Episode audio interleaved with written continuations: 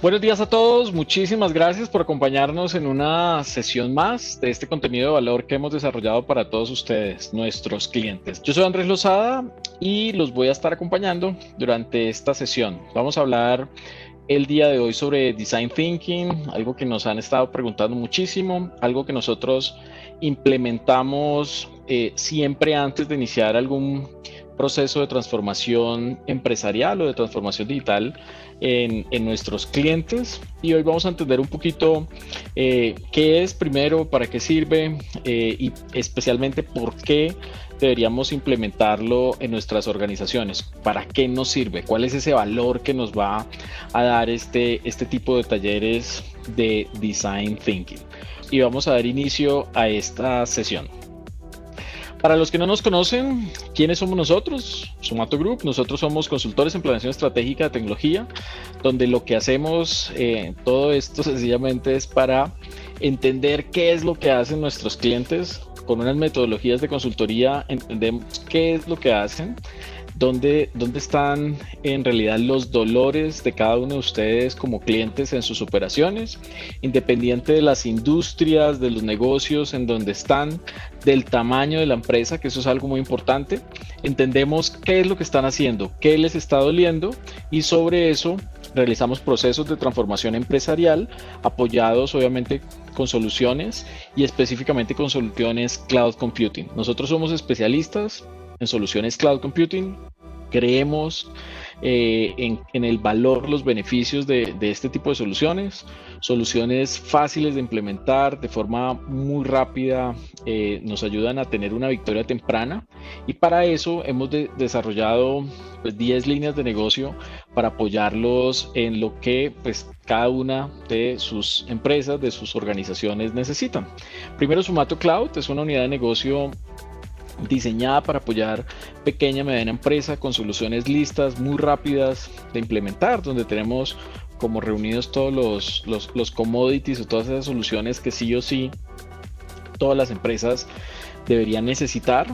Cuando ya tenemos un nivel de madurez a nivel de, de implementación de estas tecnologías, empezamos a hablar de, de, de, digital, de nuestra área de negocio digital, donde hay una estrategia de mercadeo digital y herramientas para ayudarlos a masificar y a tener ese, esa mm, exposición a nivel de redes y a nivel de, tráfico digital que necesitamos para que nuestros negocios se muevan. Cuando elevamos un poco más el nivel de complejidad, empezamos a hablar de automatización, donde trabajamos con unas herramientas de automatización, no solamente de procesos, sino de, de algunas tareas específicas desde mercadeo hasta modelos de, procesos de negocio que automatizamos. Eh, apoyamos esto con un área de seguridad, donde distribuimos, implementamos y soportamos eh, algunas soluciones de seguridad eh, de todos los sabores y colores, como decimos nosotros, asociadas primero a pequeña y mediana empresa.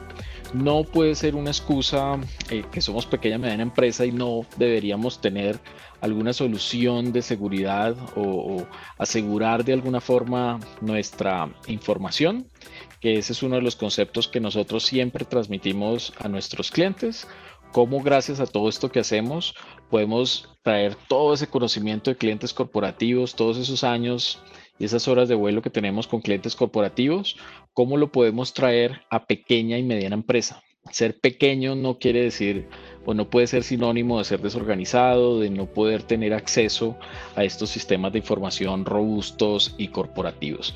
Y gracias a Cloud Computing y a estas unidades de negocio lo tenemos, especialmente pues, en seguridad.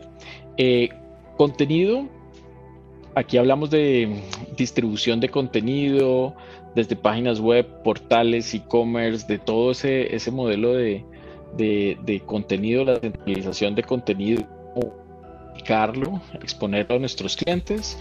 Una unidad cognitiva, donde ahí trabajamos con un par de soluciones eh, para eh, inteligencia artificial, machine learning y una capacidad cognitiva que tienen estos sistemas de inteligencia artificial para aprender sobre los comportamientos de los sistemas de nuestra eh, organización, entender un poco cuál es ese comportamiento de nuestros clientes y sobre eso, pues obviamente poder generar, generar tableros de control y, datos de valor para la organización.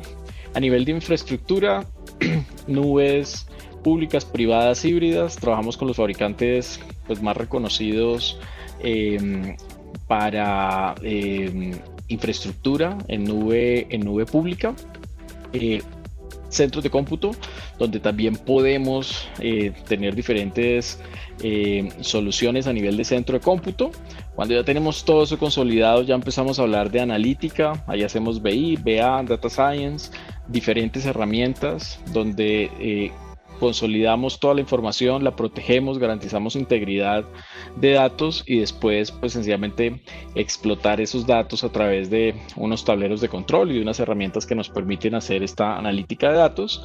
Y por último pues una unidad dedicada a redes donde trabajamos con un par de fabricantes que nos permite tener Wi-Fi de alta velocidad, autenticación, dispositivos eh, de red corporativos, pero con unas soluciones para pequeña y mediana empresa. Eso es lo que hacemos en Sumato, para los que no nos conocían, y vamos a dar inicio. Muchísimas gracias. Hoy vamos a hablar de un tema bien, bien, bien interesante a nivel de consultoría. Es este famoso concepto de design thinking que, lo hemos venido como, como trabajando mucho durante, durante los últimos años. Y aquí, pues lo que tratamos es de, es de mostrarles especialmente qué es, para qué sirve, qué es lo que vamos a ganar con esta implementación de, de estos talleres y estos procesos de consultoría de Design Thinking.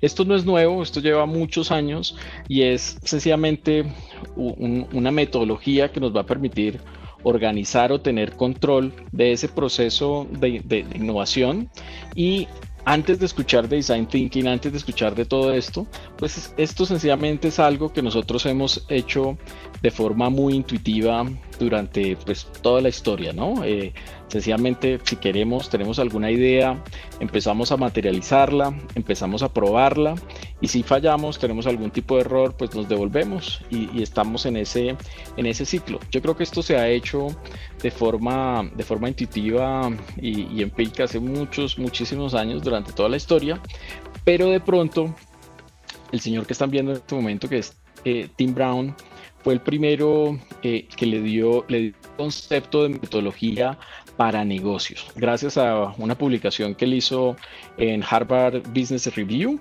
donde empezó a hablar de este concepto de design thinking para negocios, con, pues con una, metodología que, que, ahora es el, famoso Human Centered Design, ¿no? Como que todo está enfocado en el usuario, en el consumidor, no en los productos, no en las soluciones, sino en el consumidor.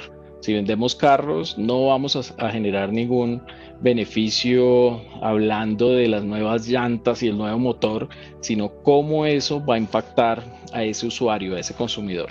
Entonces, basado en esto, Tim, Burton, eh, Tim Brown perdón, sencillamente empezó a trabajar eh, con esta metodología y empezó a darle un enfoque más a nivel de negocio. Esto empezó por Harvard, donde lo definió con cinco fases.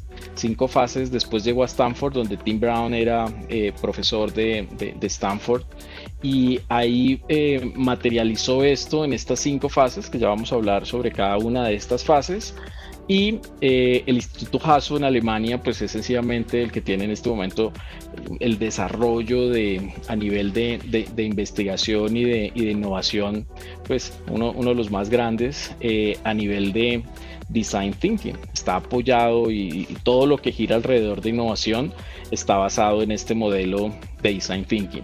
Con esto lo que les quiero mostrar es que esto pues no es, no es inventado, es una metodología realmente probada por los grandes eh, a nivel de, academia, pero se ha materializado en negocios. uno de los ejemplos más, más eh, importantes de estos procesos de innovación y de design thinking es iPhone. Entonces, ¿cómo, cómo crearon y cómo llegó esa idea y cómo se materializó esa idea, cómo se generó ese prototipado, todo, todo el, el modelo de pruebas para pues tener el producto que tenemos en este momento en, la mano todos. Entonces, hay varias definiciones, pero pues voy a utilizar de pronto la, la, definición más, eh, con la que más habla eh, Tim Brown, eh, que, donde sencillamente define esto como un proceso creativo en torno a la generación de ideas que permite alinear las necesidades de negocio con viabilidad. Y esta viabilidad debe ser obviamente técnica y financiera. Aquí lo que buscamos es materializar todas esas ideas con un proceso muy, muy, muy estructurado para hacerlo realidad. Hay muchas ideas que se quedan sencillamente en eso, en ideas. ¿Por qué? Porque no somos capaces de, materializar eso. Entonces, esta metodología nos va a ayudar a esto. Y también hay otra definición ahí, eh, pues sencillamente donde define esto como una metodología para resolver problemas y buscar soluciones creativas en entornos complejos de negocio. Y aquí lo importante es cómo este tipo de cosas va a impactar realmente mi negocio, cómo, cómo vamos a, crear un área de innovación, cómo vamos a, generar nuevos factores eh, eh, creativos, procesos de venta, nuevos productos, cómo le vamos a llegar a nuevos consumidores, ese tipo de, ideas, cómo se va a materializar en, un proceso pues muy estructurado, que es lo que nos permite Design Thinking. Los invito a que em, eh, revisen la información, eh, eh, especialmente de Tim Brown hay muchísima, muchísima información. información gratuita en las tres universidades hay información gratuita y cursos pues específicos de, design thinking que les puede ayudar a los TED.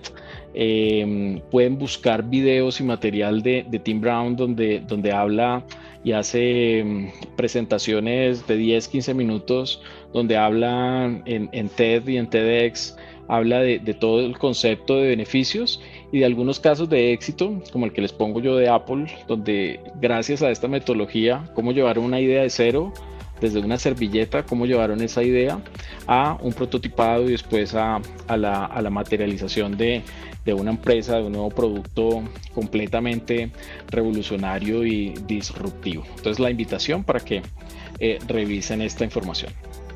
Definiendo ya, y ya sabemos qué es, qué es esto de, design thinking, pues vamos a empezar a entender un poco las, las fases.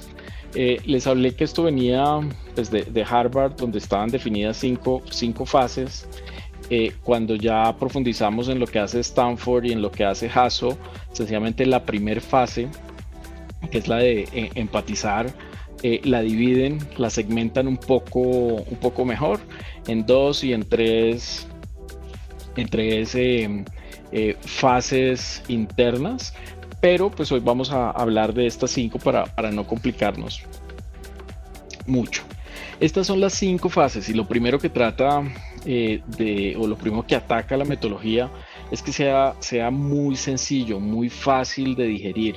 Olvidémonos y quitémonos de la cabeza que solamente personas técnicas o muy especializadas eh, pueden tener eh, acceso a esta información o pueden entender estas metodologías y pueden materializar este tipo de proyectos. Acá lo que se busca es sencillamente que armemos un equipo un equipo muy robusto dentro de la empresa, de todos los sabores y colores, como digo yo siempre. ¿Qué quiere decir eso? Que tenemos que buscar gente nueva, gente que llegue con, una mentalidad muy, muy fresca y que aporte nuevas ideas, pero también que tengamos un equipo que conoce el negocio, que conozca el negocio eh, de, de, cero, de raíz, que conozca el valor que tenga toda esa experiencia de cómo han funcionado las cosas hasta ahora para poder sencillamente definir, idear, eh, generar ese prototipo y probar esta nueva solución, esta nueva idea, este nuevo producto, este nuevo servicio con el que, con el que vamos a salir. Entonces, la idea acá es tener claras las, claras las, las, las, cinco, las cinco fases y que esto empecemos asociarlo no solamente en el trabajo, sino que empecemos a asociarlo a, temas personales. Cuando uno eh, aplica realmente este tipo de metodologías así como Scrum, como, como, todas esas tecnologías, eh, esas metodologías con las que siempre hemos trabajado nosotros, y uno las empieza a aplicar a la vida, uno, se da cuenta que realmente funcionan, que están definidas así por, porque tienen, tienen un, un sentido. Entonces, esto lo que nos va, lo que nos va a permitir es que hablemos de empatizar, de definir, de idear, de prototipar y de, generar pruebas y, este famoso eh, fase de test de, una forma muy simple. Yo siempre hemos querido eh, en Sumato hablar de estas metodologías y hablar de todo esto de una forma muy, muy sencilla, que cualquier persona entienda que estamos hablando, que no, no, no tenemos que eh, pues estar en, en, un nivel técnico demasiado, demasiado complejo, sofisticado para poder entender esto. Entonces, ¿qué es lo que vamos a hacer ahora? Vamos a hablar sobre estas cinco fases, vamos a detallarlas un poco. Eh, alto nivel, obviamente el tiempo no nos da para, para, para hacer todo un taller de, de, design thinking, pero aquí lo importante es entender para qué nos sirve cada una de, de, de esas fases. Si ustedes tienen en este momento alguna idea, empecemos de una vez a asociar en dónde, en dónde, en cada una de estas fases, en dónde vamos a poder alinearlas y qué nos falta para cerrar esa fase y continuar con la que sigue. Importante entender en dónde estamos. ¿Estamos en una servilleta todavía o ya tenemos una idea madura que sencillamente queremos probar queremos probar, queremos hacer una experimentación de, ese, de, ese, de esa solución para poder salir. ¿Listo? Entonces, vamos a empezar a hablar de la primera, de la primera fase, de empatizar. Eh, y aquí esto en, palabras muy sencillas no es más que descubrir a, a, la gente, al equipo, al usuario final, al consumidor, qué es lo que se va a hacer. Donde hay varias tareas internas para, para poder eh, definir esto. Las de siempre, temas de descubrimiento y de identificación de, temas muy puntuales, de necesidades, de dolores, eh, una observación de mercado, de cómo están haciendo las otras empresas, qué es lo que a mí me está doliendo, entrevistas con usuarios, con consumidores y, la, famosa, eh, el famoso brainstorming, ¿no? Como esa famosa lluvia de, de ideas y de todo lo que estamos eh, pensando que, que se pueda llegar a hacer. Acá lo importante es tener una mente muy, muy, muy fresca y que el moderador de estos talleres sea una persona demasiado, demasiado abierta y que tenga un, un, un, pensamiento de innovación eh, muy, muy, muy acertado, que sea una persona que les ayude a ustedes a, sacudirlos un poco y sacarlos de esa cajita, especialmente cuando uno trabaja en corporaciones y, uno viene multinacional, uno viene muy, muy, muy cuadriculado. ¿Por qué? Porque no, por más que uno eh, quiera hacer cosas, pues ya hay unos procesos definidos y ya hay unas cajas definidas. Es muy difícil en una multinacional proponer, crear, hacer algo, a no ser que pues eh, uno esté en esa, en esa unidad de negocio eh, de, innovación o, en, la vertical de desarrollo de negocios, porque pues esa, esa es la función de, esa persona. Pero cuando uno, uno está en, en, empresas o en multinacionales donde está todo como tan, tan definido, tan, tan, tan en, en cuadros, pues es muy difícil que uno pues pueda proponer, ¿no? Porque todo, todo nos da miedo proponer o eso no se puede, así lo han hecho hace 50 años, lo están haciendo de esta forma y les ha funcionado, entonces ¿por qué yo ahora voy a, proponer algo? Entonces aquí lo importante, lo primero es que esa persona que va a dictar ese taller eh, tenga eh, y, eh, pues esa, esa capacidad de, de abrir a todo el equipo porque aquí, aquí vamos a, tener eh, equipos interdisciplinarios desde mm, el mensajero hasta el director general, porque es que cuando vamos a crear productos, cuando vamos a hablar de innovación, vamos a tocar un proceso completo de la compañía. Ojo, punto muy importante, no confundamos design thinking con hacer una reingeniería de procesos. Son proyectos, son alcances, son equipos completamente diferentes, no tienen nada que ver una cosa con la otra. Estamos hablando sencillamente de estructurar y materializar nuevas ideas para dar a luz, como decimos nosotros, con algún nuevo, un, nuevo producto, una nueva solución o un nuevo servicio. Entonces, este primer punto, esta, este, este primer paso de, de estos cinco, de esta primera em, fase, lo que intenta es tener un mapa de todo lo, que está, lo bueno, lo malo, lo que nos está doliendo, lo que nos gustaría hacer, lo que no podemos hacer y donde no puede haber limitantes. Esa limitante de pensamiento de es que me gustaría hacer eso, pero eso solo, eso cuesta un poco de dinero. en esta no es la fase para definir esto. Aquí estamos definiendo es todo lo que, lo que queramos, lo que, que queramos realmente materializar lo que tenemos en la cabeza, lo que nos gustaría hacer y empezar a cuestionarlo. ¿Por qué no? La pregunta no es eso no se puede, sino ¿por qué no? ¿Qué pasa si lo hacemos de otra forma? ¿Qué pasa si llegamos a, la audiencia de otra forma? Y empezar a, aterrizar esto en la famosa experiencia de usuario, que es lo que siempre hemos hablado. Y, no y, y, por qué nosotros proponemos siempre esto antes de proyectos de transformación digital? Porque es que esto se confunde con la implementación tradicional de un software. implementan un software y creen que eso ya tiene un modelo de innovación o creen que eso ya, no, por el contrario, implementé un software sin gestión de cambio, sin metodología, sin hacer pruebas, lo metí a la fuerza, eh, no le pregunté a nadie de la empresa si esto eh, pues en realidad iba a generar algún tipo de valor, no capacité a la gente, resumen, un desastre, un completo desastre la implementación de, este tipo de, soluciones. Entonces aquí empieza Design Thinking a, tomar sentido, pero desde una capa de negocio. Olvidémonos de tecnología en este momento, olvidémonos de, aquí estamos sencillamente haciendo una lista, una gran lista de todo lo que podríamos llegar a hacer todo lo que podríamos llegar a hacer y empezamos a conectar puntos. Todo lo que nos duele, cómo lo podríamos, lo, cómo lo podríamos solucionar, cuáles son las dependencias, las implicaciones, eh, los beneficios de, de cada cosa que yo estoy proponiendo.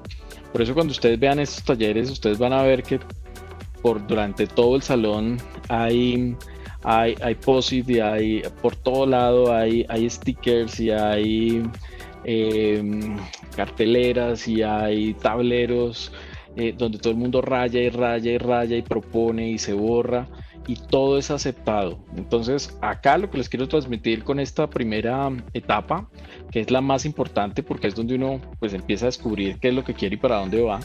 Aquí lo importante es primero que el líder, el que esté liderando este tipo de talleres, sea una persona pues que realmente les pueda, los pueda sacudir a cada uno de ustedes y les ayude a sacar todo lo, bueno que tienen ustedes para aportar. Y por el otro lado, que todos los participantes pues también lleguen con una actitud muy fresca, muy activa, cero penas. Acá, acá no estamos hablando de penas o es que voy a decir algo que de pronto mm, esté mal. Acá tenemos es que hablar, este es el momento, estamos hablando de innovación, de creatividad, Posiblemente por eso pongo en estas gráficas siempre, siempre niños, porque pues es la, es la etapa de, creatividad, es donde está toda esa capacidad cognitiva de aprendizaje y toda esa capacidad de, crear, de preguntar sin pena. Aquí es donde realmente esto, esto tiene, tiene sentido. Listo, tenemos la primera fase y nos pasamos ya a una segunda fase de definición donde aquí lo que buscamos es crear patrones eh, y crear oportunidades de mejora sobre todo eso que descubrimos en la fase inicial, en la fase donde descubrimos, donde analizamos qué es lo que nos duele, pues sencillamente llegamos a esta fase para definir. Aquí ya empezamos a trabajar con unas matrices, con unas plantillas, donde empezamos a, a escribir un poco más y empezamos a alinear todo eso que descubrimos en, en la primera fase. Entonces aquí hay muchas cosas que se descartan, eh, pero también aquí identificamos que hay algunas cosas que nos faltan, que no tuvimos en cuenta. Hay un ejercicio muy interesante en cuando uno, como una única persona, empieza a proponer, uno podría llegar hasta 17 puntos. O sea, si a mí me ponen a, que dé sinónimos, que dé nuevas alternativas, que dé, yo, uno como persona podría llegar hasta 17, 17 opciones. Cuando uno tiene un equipo, esto es exponencial, porque fácilmente pueden ser 17 opciones por todas estas personas que, que estén integrando el equipo. Entonces, por eso es importante un equipo demasiado, demasiado robusto, sólido, que le duela la camiseta, que le duela eh, eh, el, proceso de la compañía, que sienta que quiere crecer y sobre todo que tenga pues una actitud de, hablar y de proponer demasiado, demasiado eh, pues buena, ¿no? Cero timidez. Aquí no, no, no, no hay timidez para este tipo de, de, proyectos de design thinking. Entonces, en esta segunda fase vamos a definir, aquí vamos a empezar a concretar para dónde vamos, cuáles son los patrones de todo eso que encontramos y empezar a materializarlo en algunas plantillas, en algunas matrices para tener relación con todo. Para la gente que ha hecho casos de negocio, modelos de negocio y han utilizado Canvas, por ejemplo, eh, ese es un ejemplo de lo que uno busca aquí en, definición. Eso es otra cosa, ¿no? Solamente les estoy poniendo un ejemplo, no, acá no vamos a hablar de, de, Canvas, pero en, en, esos modelos uno lo que busca es que en una sola gráfica, en una sola plantilla, uno defina todos los factores de un proyecto, el sector financiero, la propuesta de valor, los recursos, la audiencia, el segmento, actividades de mercadeo, todo eso que reúne eh, un, modelo de negocio, cuando uno lo pone en una misma foto y todos la estamos viendo, nos damos cuenta que sí, la estrategia de mercadeo está muy bien, pero pues me dañó el presupuesto. El financiero tenía un presupuesto y, por acá está mercadeo proponiendo, proponiendo otras cosas. De pronto el dueño del producto lo tenía pensado de otra forma. Lo que busca esto es poner todo en una única bolsa. Todo se va a una única bolsa y pues tiene una forma visual para que todas las personas puedan ver cada una de esas capas, cada, cada uno de esos componentes, cómo se interrelacionan entre cada uno de ellos. ¿Listo? Entonces, en el primero hacemos un proceso de descubrimiento, en esta segunda fase ya definimos, ya debe ser algo muy, muy, muy concreto. Pasamos a la, a la siguiente fase, que es donde ya vamos a, definir esa idea, a idear. Em, volvemos al concepto que hablábamos hace un segundo. Cero restricciones, cero restricciones. Aquí es donde hay que sacar todo ese proceso de, de, imaginación, de creatividad y proponer cosas disruptivas, proponer algo que no se haya hecho antes. Claro, hay que sustentarlo y, y para eso son estas metodologías para ayudar a sustentarlo y darle viabilidad, darle viabilidad desde, desde todos los puntos de vista, no solamente la parte emocional, que es, el, es como donde falla muchísimo estas metodologías, especialmente con startups, porque el, el, el, tema emocional es demasiado fuerte. Entonces, es mi empresa, es mi idea, esto es lo que a mí realmente me apasiona. Pues sí, pero es que si financieramente no da, no hay nada que hacer. Mm, es el momento, es el momento de eh, buscar un cambio y darle, y darle la vuelta. Esto es lo que estamos buscando con estas metodologías. ¿Listo?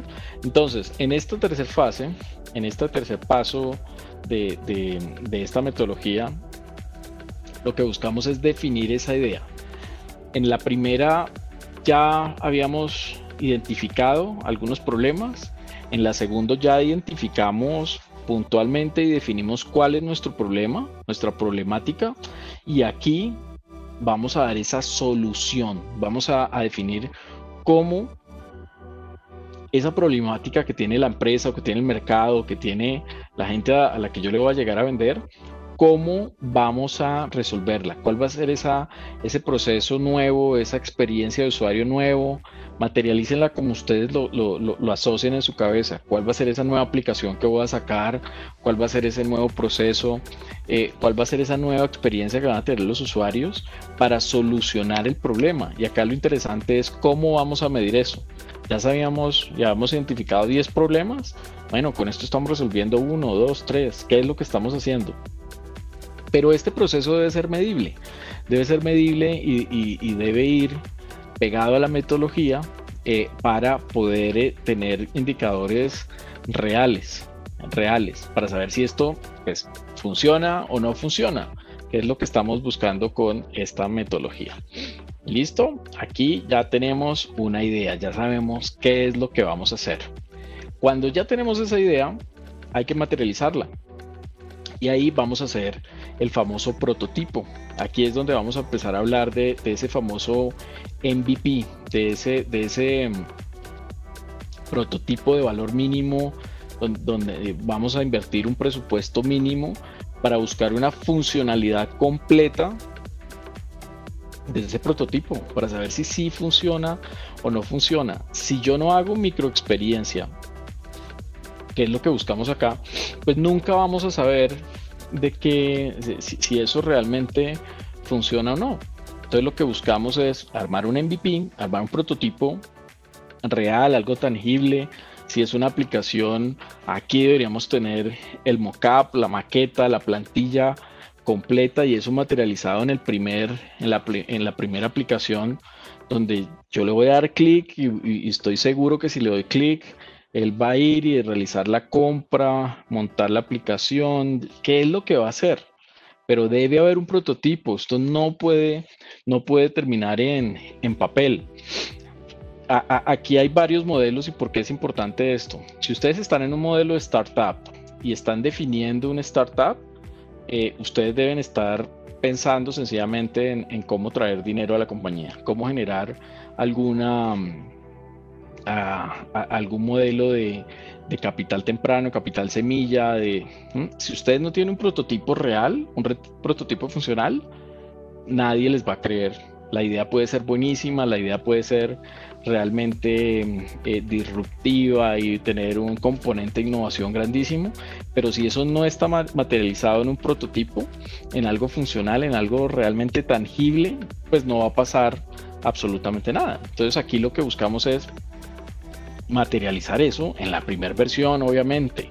Y aquí es donde hay que tener una línea muy delgada y es eh, la metodología no les va a dar todo. Aquí eh, está todo el, conocimiento, el expertise y, la agilidad que tenga el líder, eh, el líder o el gerente de saber hasta dónde va a llevar ese prototipo para que sea una primera versión lo suficientemente sólida eh, y funcional para poder salir y empezar a probar o si va a aguantar, si va a aguantar y aguantar hasta dos, tres, cuatro versiones internas para tener un, modelo realmente eh, pues mucho más maduro para salir de una vez al campo.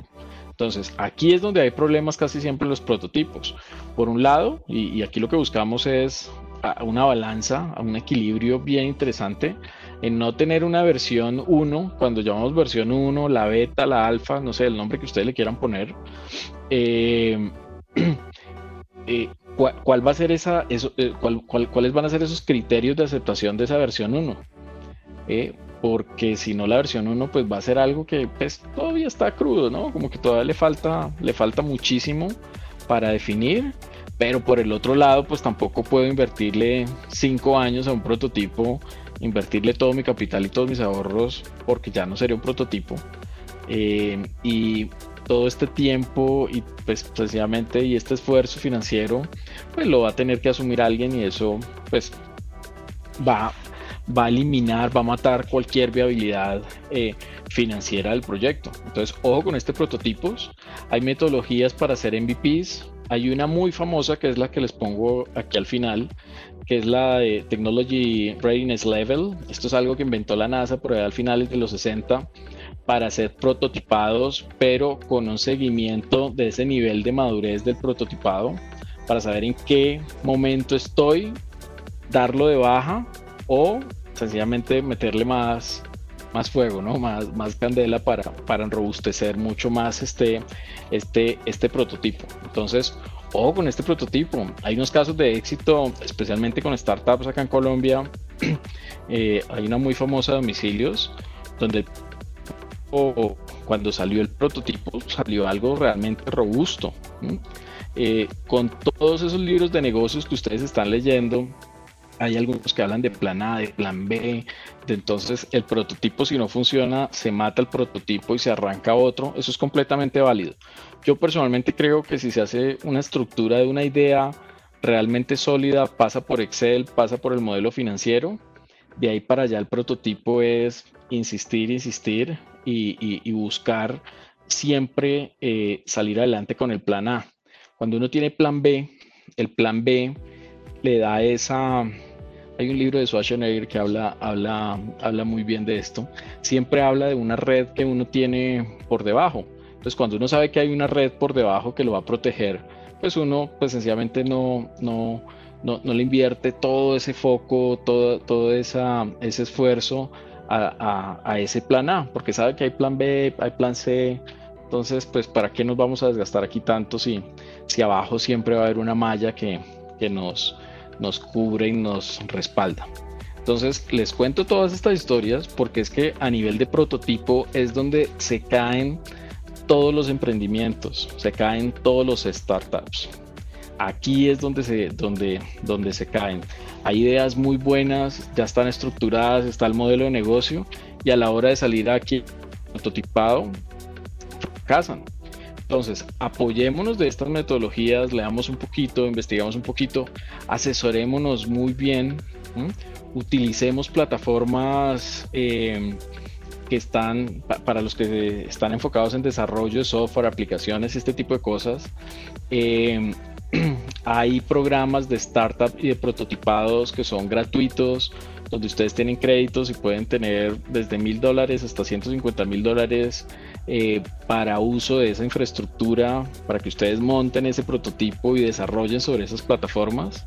Eh, entonces eso les va, les va a quitar primero toda esa carga donde dicen, no, es que prototipar cuesta, cuesta demasiado dinero y yo no le voy a invertir a eso. Recuerden que esto es un MVP, es un prototipo mínimo con una viabilidad de, de todo, la parte funcional, eh, técnica, financiera. Entonces, ojo con esta estructura de prototipo. Prototipo, si ustedes dicen tengo un, prototipo, al final del ejercicio deben tener pues algo realmente tangible. Eh, apóyense en metodologías de MVP, em, en TRL, eh, busquen a nivel de madurez de, tecnología de prototipos. Ahí pueden ver el paso a paso. Yo creo que hay una documentación demasiado, demasiado extensa y esto les puede, les puede servir mucho y pues obviamente también nosotros los podemos apoyar con, con, este, con este tema. Listo, tenemos ya el prototipo, por fin tenemos un, un prototipo listo para, para salir al campo. Ahora, ¿qué hacemos? Pruebas, nada que hacer, hay que definir un modelo de pruebas y de micro experimentación. ¿Qué es esto? Como ya generé un MVP, o sea, con un presupuesto muy pequeño, busqué una viabilidad de ese prototipo. Ahora tengo que probarlo. Y en esta prueba, eh, ah, olvídense de los amigos. Eh, busquemos gente, gente que, que, nos ayude a probar realmente esto. Cuando uno hace este tipo de prototipos, si uno se lo presenta a la mamá, pues la mamá siempre le va a decir a uno que esto es una maravilla, que esto es lo mejor que uno ha hecho, eh, no, aquí hay que buscar gente y ese primer anillo, esto va por anillos, ¿no? Primero yo hago, yo hago un proceso de, experimentación y de prueba con un grupo muy cercano y de ahí para allá empiezo a publicar y a publicar, a publicar hasta que salgo con una versión beta a, a todo el mundo. Entonces, buscar ahí gente en realidad muy, muy, muy, muy objetiva, que hable mucho y que en el buen sentido nos destroce la aplicación que le busque todos los, los la, aplicación o la solución o el producto que estoy haciendo, ¿no? Eso es lo que uno busca. Esos, esos test donde todo es perfecto, donde todos los indicadores están en verde, yo siempre he dicho que a mí pues, no, no me gusta eso. A mí me gustan los indicadores en rojo, en amarillo, porque quieren decir que sí midieron algo que estaba fallando y que sobre esos indicadores en rojo o en amarillo, pues vamos a poder tomar decisiones, vamos a poder afinar, vamos a tener una medición de eso y vamos a afinar pues toda esa, esa funcionalidad. Y ahí ya empieza, si, si estamos hablando de software y aplicaciones, pues de ahí para allá ya empieza todo el evolutivo de software y de actualización y de despliegue de nuevas características y funcionalidades y control de versiones. Pa, pa, Eso ya es un, es un tema de, de, actualización, pero ya lo probamos, ya lo probamos. Entonces, eh, yo aquí les estoy poniendo unos ejemplos de aplicaciones, pero esto aplica para, para todo. Esto aplica para productos, para servicios, para cualquier tipo de cosa que queramos hacer. Entonces, ojo con este tema de, experimentación, de cómo podemos probar, de cómo vamos a hacer unos set de pruebas reales. Adiós corazón, saquemos el corazón de esto. Les insisto muchísimo, todos los programas, en los, programas de mentoría siempre el problema es el tema emocional donde el, a la gente no le gusta que uno le diga que está, que está mal o que se puede mejorar o que hay una cosa que sencillamente se, definió mal. Eso es, es completamente válido. Y aquí lo que estamos buscando es eso, porque estamos eh, afinando todo este, toda esta, esta nueva eh, solución, implementación, aplicación la estamos eh, eh, probando en un ambiente controlado, donde estamos invirtiendo poco presupuesto y no estamos impactando la operación. Esto es lo más importante de esto. Yo no puedo salir a producción sin hacer un modelo eh, de, pruebas realmente válido. Es un tema demasiado irresponsable con la organización. Cuando son empresas es demasiado responsable con el nombre de marca, pues, todo, lo que uno impacta cuando, cuando uno hace, eh, pues, eh, uno sale sin probar. Véanlo ustedes con casos puntuales. ¿Qué pasó estos días con, con, este día donde el e-commerce nos iba a, a, funcionar, nos iba a salvar la vida durante estos días de cuarentena? Fallaron, las aplicaciones se cayeron, el e-commerce se cayó, no estábamos preparados para eso. ¿Por qué? Porque sencillamente no se hizo un modelo de prueba completo, no se hizo un proceso de, de, análisis y de, consultoría real, sino que la idea fue montemos un e-commerce. Entonces, llamar a una empresa, ustedes hacen e-commerce, sí, monteme un e-commerce, monteme un carrito de compras, listo, ya lo tenemos, podemos salir al campo. No, créanme que no, y más que me crean a mí es véanlo ustedes desde, desde ustedes como, como usuario final. Cuando, cuando ustedes realmente prueban las cosas. Cuando ustedes están realizando alguna compra para hablarles de e-commerce en este, en este ejemplo eh, y ustedes van a hacer la compra y ese carrito les falló el carrito de compra les falló le duplicaron la transacción eh, ustedes llaman y nadie les responde ustedes ya, la empresa los perdió como usuario, es, la, tasa de, pérdida es demasiado, demasiado alta por temas de imagen y de esa primera experiencia eh, y de, de, de microexperiencia de compra a nivel digital es demasiado, demasiado sensible. ¿Por qué? Porque el, el, el, consumidor ya cambió. El consumidor es una persona eh, que conoce el producto, que antes de comprar ya investigó y ya sabe que el televisor que quiere es este, ya sabe cuál es el que va a comprar y lo venden en esta tienda y si no lo venden en la otra.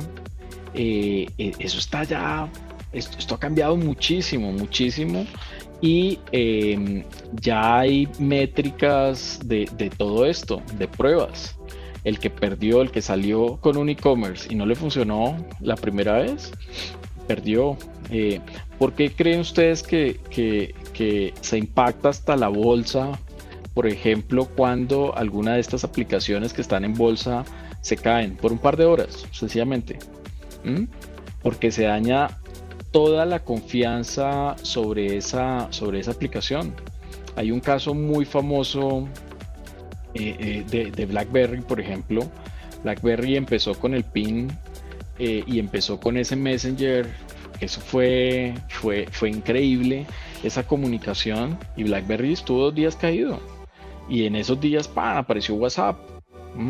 Y todo el mundo migró automáticamente a WhatsApp. ¿En dónde está BlackBerry ahora? ¿Qué pasó con esa mensajería instantánea que tenía, que tenía BlackBerry en ese momento. Fracasaron por un tema de disponibilidad que sencillamente no estaban preparados para, para esa, esa carga tan grande que, que iban a tener. Entonces, ojo con esta fase de pruebas. De acuerdo a lo que ustedes estén haciendo, de acuerdo al modelo de negocio que ustedes tengan, eh, si es desarrollo de software, si es aplicaciones, pues va a haber una, complejidad diferente. Si son eh, productos o servicios, pues va a ser diferente. Pero aquí lo importante es micro experimentación. Vamos a salir con algo muy pequeño que sea muy rápido, muy rápido de ajustar y que si no funciona, que si falla, pues vamos a perder eh, sencillamente un tiempo y un esfuerzo y especialmente a nivel de dinero, es algo muy pequeño pero controlado. Entonces lo que busca esto a nivel de productos es, eh, se experimenta, no sé, con 5 o 6 productos. Ejemplo sencillo y, pues fácil de entender es, no sé, las, las tortas. Yo siempre hablo de tortas. Eh, hay una de zanahoria, hay una de amapola, hay una de chocolate. Eh, salgamos con las tres, con pruebas pequeñas. ¿Cuál es la que se está vendiendo? Pues si se está vendiendo solo únicamente la de chocolate, pues ¿qué creen que tenemos que hacer? Entonces, ojo con esa medición. Nosotros siempre hablamos de la medición, que, tengan ustedes indicadores reales, que estas fases de prueba les den resultados en rojo, les den resultados en amarillo si todo les da en verde, yo, yo estoy seguro que cuando algo, algo está, está ahí en verde, creo que no se midió bien, creo que no, no hubo una medición objetiva y especialmente pues que no vamos a estar preparados para salir al mercado. ¿Listo? Con esto terminamos las cinco fases. Eh, sobre esto hay muchísimo, muchísimo contenido sobre cada una de las fases plantillas, matrices, eh, documentación que nos ayuda a estructurar estos procesos.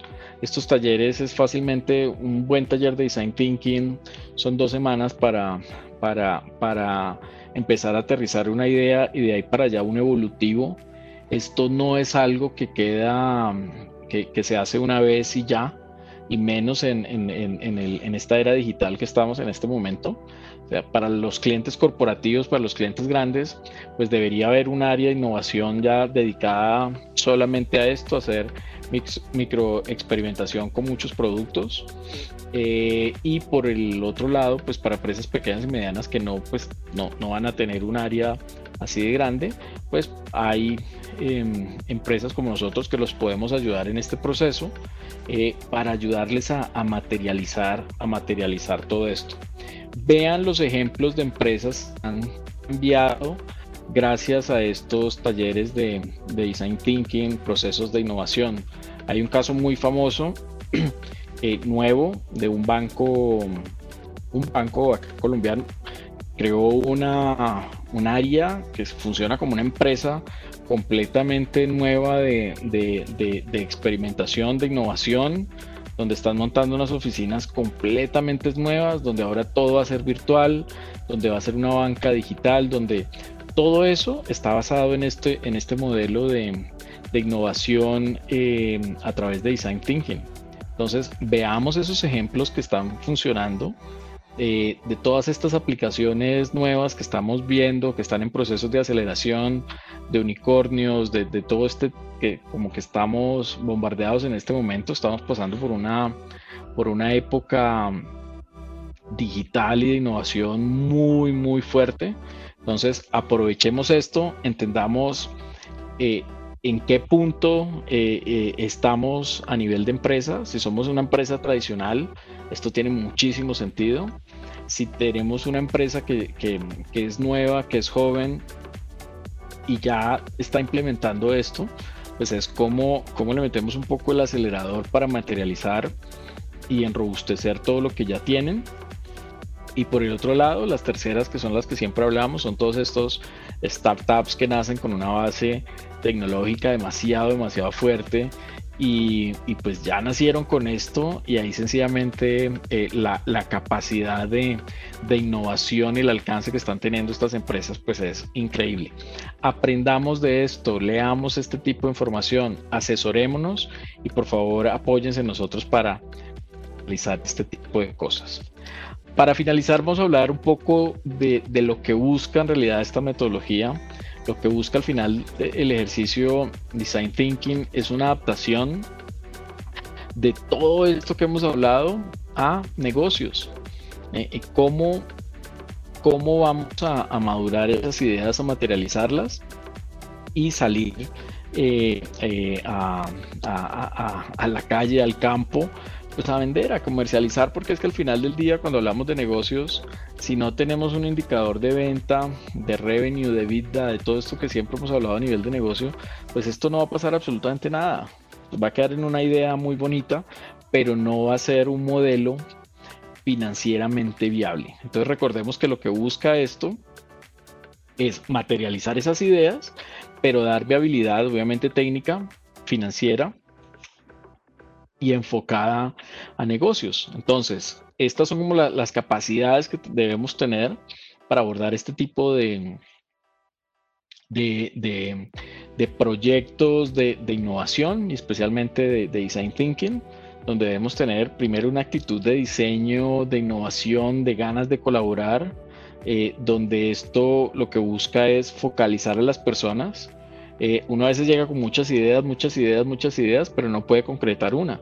Esto lo, lo, que ayuda en realidad es a focalizar a las personas, nos ayuda a, a, tener un, el famoso modelo de storytelling, de, de, contar historias, de poder materializar todos estos problemas, vamos al principio, todas las definiciones, la idea, la problemática, la solución, poder tener ese ciclo eh, a nivel de una historia, eh, este famoso storytelling, donde lo que nos ayuda a esto es a, mejorar ese, ese, ese, ese concepto de, de, la solución. La, la, idea se tiene que materializar en, en, un, en, un, en un pitch, en un acelerador y en, un, eh, en algo demasiado, demasiado concreto. Y solamente cuando nosotros contamos estas historias y la contamos tanto que nos la, nos la empezamos a creer, ahí es donde va a tener un impacto real, pues todo esto que estamos armando a nivel de, de, de, negocio. O sea, yo a los clientes no voy a salir a mostrarles una matriz de, de, design thinking, de levantamiento de información, de prototipado, de ese tipo de cosas. Eso no nos va a vender. Lo que nos va a vender es la historia, todo, todo este proceso de, de creación de producto, de marca, de lo que quieran, a través de una historia. Y ahí es donde empezamos a aterrizar esto con, con, eh, ser visuales, con que quede de, una forma demasiado fácil de entender todo lo que estamos materializando. Miren que aquí estamos mezclando muchísimas cosas. Estamos partiendo de una idea de cero, de una servilleta, como lo decimos nosotros, de algo que se anotó algún día en una servilleta, de alguna idea, cómo se va materializando, cómo vamos a darle habilidad técnica financiera, pero también cómo a nivel de marca vamos a hablar de, ese negocio, vamos a construir un negocio alrededor de esto, cómo vamos a hacer visuales, cómo vamos a contar historias, cómo vamos a fortalecer ese, ese valor diferenciador de lo que estoy haciendo, cuáles son nuestros beneficios, qué problemas estamos solucionando. Así es que vamos a vender. Entonces, ahí debemos desarrollar otra capacidad que es la de, la de construir para pensar y, aprender a medida que vamos construyendo. Eh, el ejemplo de COVID ha, sido, eh, eh, esto, esto nos cambió el mundo definitivamente, pero miren la aceleración que ha tenido a nivel de transformación digital. Todas las empresas de todos los sabores y colores, desde la más grande hasta la más pequeña, hasta la startup, como ahora, gracias a esto, eh, ha tenido un impulso y, todo es digital y el tema de cambios ha sido, ya, no es de meses, siempre, ahora estamos hablando de minutos. Ahora cualquier decisión eh, que se tome alrededor de COVID, que tome el gobierno, que tome las entidades de, regulación, que tomen los clientes en ese segundo que dan la noticia, ya nos cambió todo. Y tenemos que estar en la capacidad de reaccionar de una forma muy, muy rápida para que nuestro negocio no se caiga. O que por el contrario, gracias a, toda esa confusión y, a, todos esos problemas que están generando ahora, podamos encontrar alguna solución y podamos encontrar algo que nos, que nos va a ayudar a, crecer. Entonces, aquí lo importante es entender cómo vamos a, hacer una construcción de estas ideas, pero vamos a aprender, porque vamos a estar midiéndolas, midiéndolas. Esto es muy importante. Les transmito esto es, si ustedes tienen algo que no está medido, va a ser muy difícil que ustedes puedan eh, eh, eh, materializar esto en un, en un modelo exponencial, que puedan realmente crecer. Porque uno se queda en las tres cositas que uno hace todos los días, todo está bien, tengo tres, cuatro clientes, empiezan a, ingresar algún tipo de, dinero y uno dice ya, pero resulta que esa idea bien estructurada, bien medible, podríamos eh, sacarla, sacarla del estadio. Y ahí viene un concepto que es también antiguo, pero estos días tiene mucho sentido, que es la gestión de caos. Es la gestión de caos es cuál va a ser esa capacidad de entender eh, esos problemas que se están generando, cuál va a ser una solución, cómo vamos a generar soluciones muy rápidas y vamos a convivir con ese caos. O sea, pretender que la operación de una empresa, la construcción de una idea va a ser completamente eh, eh, liviana, sin problemas, que todo va a ser verde, todos los indicadores en verde y todo está perfecto, eso es completamente falso.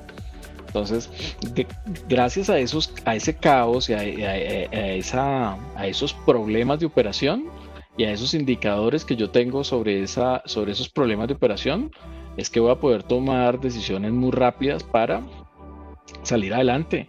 Las empresas que reaccionaron antes eh, de, COVID para hablarles específicamente de esto, que ya tenían procesos de, maduración eh, tecnológica y procesos de innovación eh, con talleres como, como Design Thinking.